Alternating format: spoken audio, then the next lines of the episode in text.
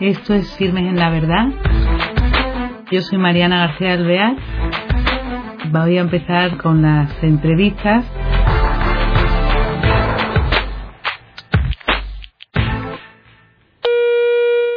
Hola a todos los oyentes de Firmes en la Verdad. Desde aquí, un nuevo programa que, como siempre, creo que os va a encantar. Traemos hoy con nosotros a una profesora eh, se llama Montserrat Gómez de Terreros, es eh, psicólogo y profesora titular en la Universidad de Sevilla, en el Departamento de Personalidad, Evaluación y Tratamiento Psicológico. Además, tiene el título de psicólogo especialista en psicología clínica y, mm, bueno, actualmente es docente, entre otros en la asignatura de diagnóstico clínico, psicopatología y evaluación psicológica infanto-juvenil. Pero, mm, aparte de eso, dirige también, eh, es profesora en máster de psicología de la salud y, bueno, otras muchas cosas importantes que tampoco quiero cansaros. También ha sido vicedecana y es madre de familia de cinco hijos, familia numerosa. Siempre ha trabajado muchísimo, lleva más de 30 años trabajando y también busca tiempo para Mm, ejercer su psicología ayudando, bueno, en lo que puede a otras personas. En este caso la traigo porque colabora en el Centro Arrupe de Sevilla y ella nos va a contar ahora cómo es, en qué colabora y en el tema de colabora vamos a profundizar un poco porque es muy interesante para todas aquellos jóvenes o parejas que actualmente pues están pensando en casarse. Monse, muy buenas Encantados de tenerte con nosotros. Vamos a ver, cuéntanos, aparte de otras cosas, pero nos vamos a centrar en tu colaboración en el Centro Arrupe de Sevilla.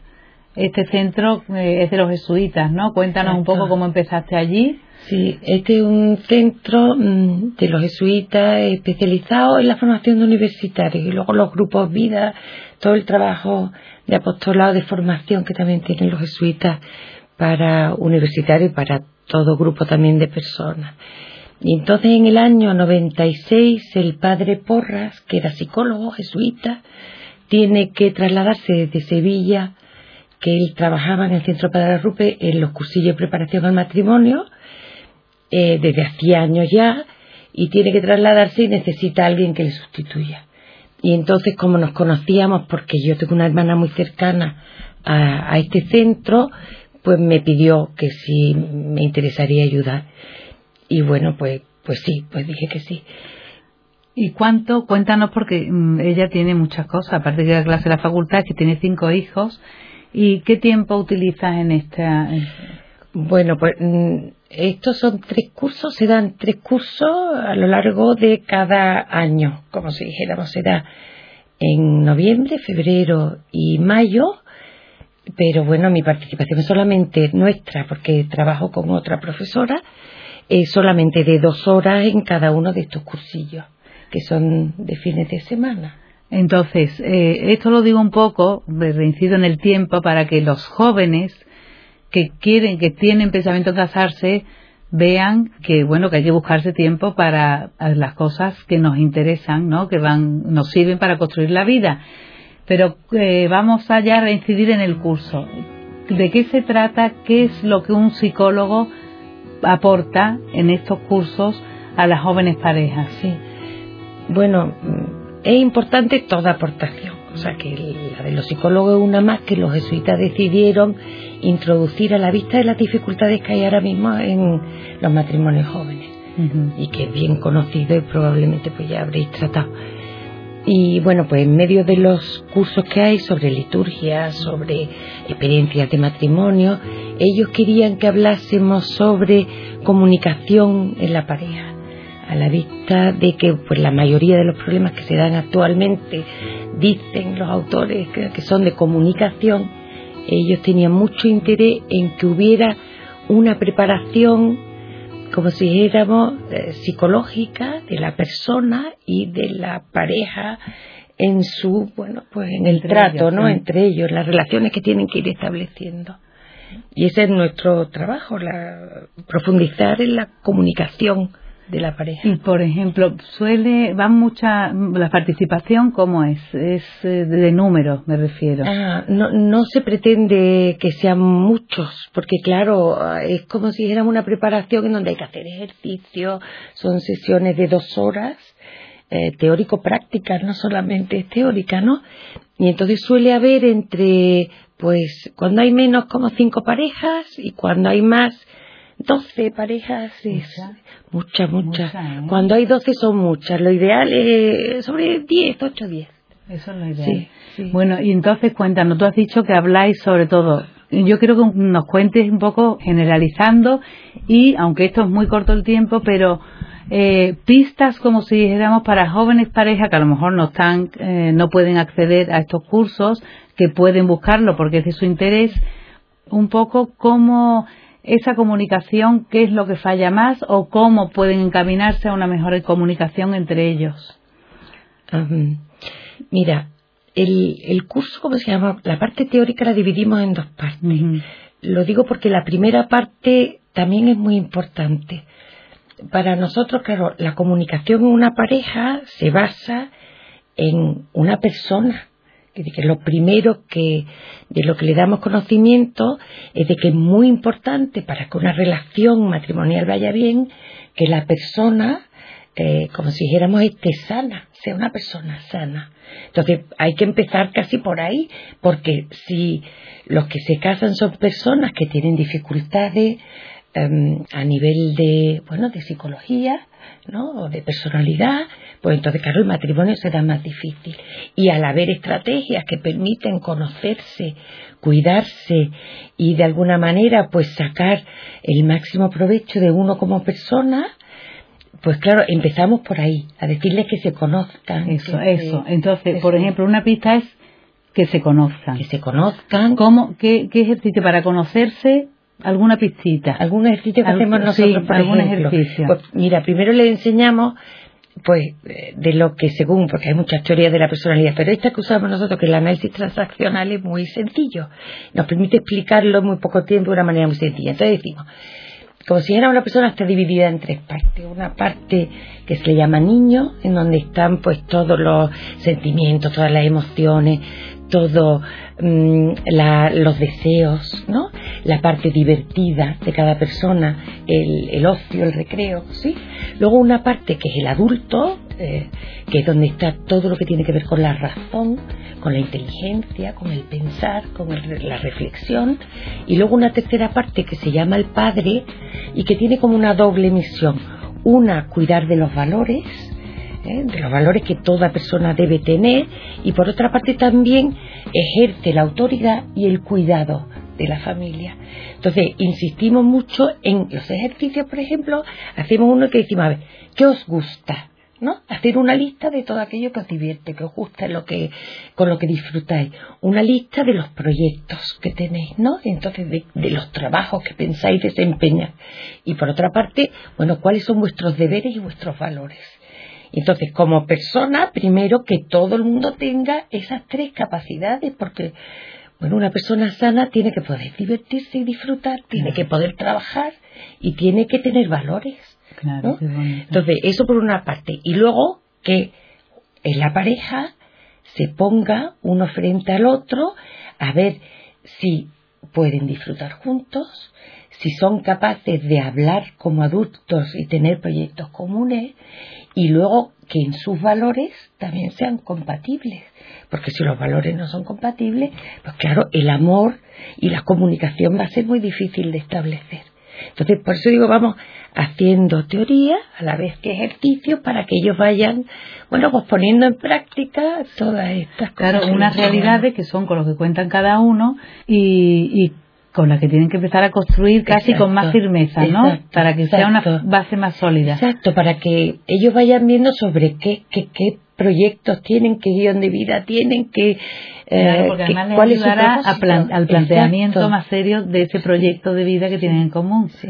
qué interesante.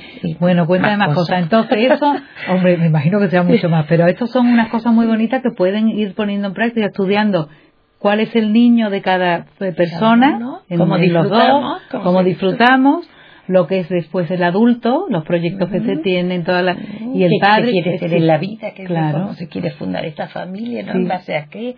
Porque además me imagino, bueno, por lo menos yo creo que pasa, que tú te crees que hablas de todo, dices, no, todo lo tenemos, y resulta que pues, ay, si eso no lo hablé, si es que eso no, ese proyecto no se me ocurrió, y esto te ayuda a sacar. Exacto. Bueno, es una, una de las partes, ¿no? Sigue contándonos. está fenomenal. No, bueno, luego también en esa personalidad sana, también le he enseñado algo que a mí me parece muy interesante, que me enseñó mi compañera, que es la profesora Eloisa Gómez que no la quisiera Eloisa Gómez de mencionar. Eloisa Gómez, Gómez Estén, porque es profesora de psicoterapia. Ya se ha jubilado, pero sigue ayudándola. Entonces ella decía, bueno, aparte de conocerse una personalidad sana, es importante que sepa que todos tenemos como tres necesidades básicas. Toda persona tiene tres necesidades básicas. Una, la necesidad que esta escuela llama de caricias, pero ahora lo explico un poco más. Luego, la necesidad de un lugar donde estas caricias sean compartidas. Y en tercer lugar, la necesidad de un guion de vida, de un plan de vida. Entonces, claro, cuando le decimos la necesidad de caricia, no nos referimos solamente a los niños que tienen que mantener en el matrimonio unas relaciones afectivas, ¿no? Sino también como, como adultos, también necesitamos caricias. Por eso es tan importante que se reconozca un trabajo bien hecho. Por eso un marido debe reconocer una comida bien hecha, a lo mejor. Claro, es la mujer que es ama de casa, ¿no? O la mujer decir, oye, pues qué interesante ha sido tu programa hoy, ¿no? Por ejemplo. Y luego también como a nivel de padres, es importante el reconocimiento, porque cuántas veces uno tiene un valor, y el otro le dice, pues me parece interesantísimo eso que quieres enseñar a nuestros hijos, porque eso es un, un valor o un, una virtud ¿no? Que debemos enseñar en casa. enriquecer. Exacto, o sea que el intercambio de caricia debe ser entre todos los miembros de la persona, ¿entiendes? Entre los niños, entre los padres y entre los adultos. Entonces, una persona sana no solamente es capaz de emitir esas caricias, le llamamos caricias, pero creo que se entiende. Sí, ¿no? sí, quiere decir cosas positivas, el decir las cosas, que, lo que ves bien, el apreciar su trabajo, su esfuerzo. Esas son las caricias. Exacto. Pues una persona sana no solamente debe darlas o saberlas dar, sino también admitirlas y saberlas recibir porque uno debe reconocer que las necesita. Claro, y además eso si no eres, muy arisco y eso no beneficia, eso está muy bien, el esfuerzo para el arisco. y un poco la expresión de las cosas que se quieren y que no se dicen. Exacto. Entonces luego les insistimos muchísimo en el espacio para intercambiarla, o sea que como todo matrimonio debe encontrar sus espacios para hablar, sus espacios para disfrutar, sus espacios para reflexionar sobre qué quieren hacer con esta situación o con este hijo que le pasa. Entonces, ese es el intercambio, la zona de intercambio que es la segunda. Y el tercero es el plan de vida, y que también nos extendemos mucho, porque claro, le hacemos entender como desde que casi uno antes de nacer tiene muchas cosas que están programadas, ¿no? ¿Cómo explicaría yo? Por ejemplo, pues desde el nombre. Cuando uno le ponen un nombre, hay muchas expectativas que ya tus padres ponen en ti y ya hay muchas cuestiones que uno va elaborando casi desde antes de nacer, ¿no? Uno crece en una familia, una familia con unos principios y bueno, como a lo largo de la vida, pues uno, claro, eso lo toma como referencia. Cuando fundas tu familia, tu referencia es la tuya y la referencia del otro es la suya. Entonces, claro, mm, muchas veces esos malos entendidos hacen que el otro piense, es que me quiere fastidiar. Y nosotros le explicamos que no, que es que uno espontáneamente lo que, lo que ha vivido. Claro, claro, lo que ha vivido en su casa y le sale además espontáneamente. Entonces, claro, esa es como si dijéramos la primera parte y la segunda parte, ante estas circunstancias, ¿qué hay que hacer? Pues comunicarse, Claro, comunicarse porque, hombre, me imagino yo que tendréis que lo que pasa muchas veces es que dice, ¿por qué esto lo quiero así? Porque lo he vivido así. Y el otro dice, pues no, yo lo veo diferente. Porque yo lo he vivido de otra manera claro, y ha ido bien. ¿no? Claro, entonces, ¿cómo se puede eso engranar y cómo ver, cómo se puede compartir para que uno... Claro. Entonces, lo más importante y lo que les decimos que tienen que hablar mucho, parece que no, pero hay que hablar porque hay que negociar, porque hay que pensar cuál es el mejor sistema para luego poner, claro, o de cada niño que uno tiene, porque hay veces que, que la norma, el otro te hace ver que alguna norma no es adecuada, o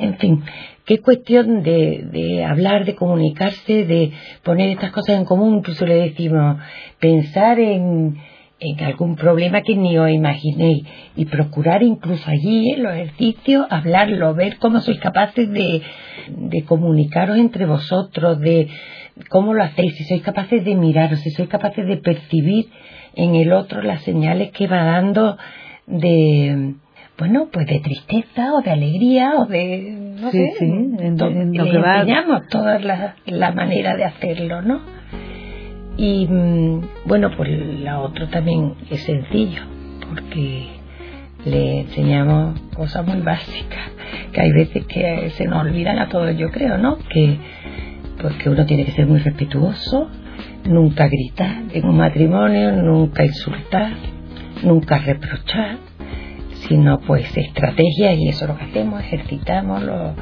ahí les decimos que que hablen de cuestiones espinosas, que muchas veces nos dicen, ah, ¿por qué nos ponéis en estos compromisos? Y digo, bueno, porque... Claro, plantearse entonces diversos temas, ver cómo lo van enfocando y cómo comparten o no, lo toman, lo, hacéis ejercitar. Sí, lo ejercitar casi la segunda hora. Fíjate. Procuramos poca teoría que ellos nos vayan preguntando, nos vayan diciendo, bueno, ¿y cómo resolvemos esto? ¿Cómo se puede hablar de este tema, ¿no? Sin, siempre sin ofender, siempre desde el mucho respeto. Le insistimos mucho en que hay veces que uno no lo cree y no lo ve hasta que se va haciendo mayor, ¿no? Y vas viendo cómo hay veces que se te escapan palabras y no solamente en el matrimonio, sino a veces los hijos también, a veces un compañero que uno dice alguna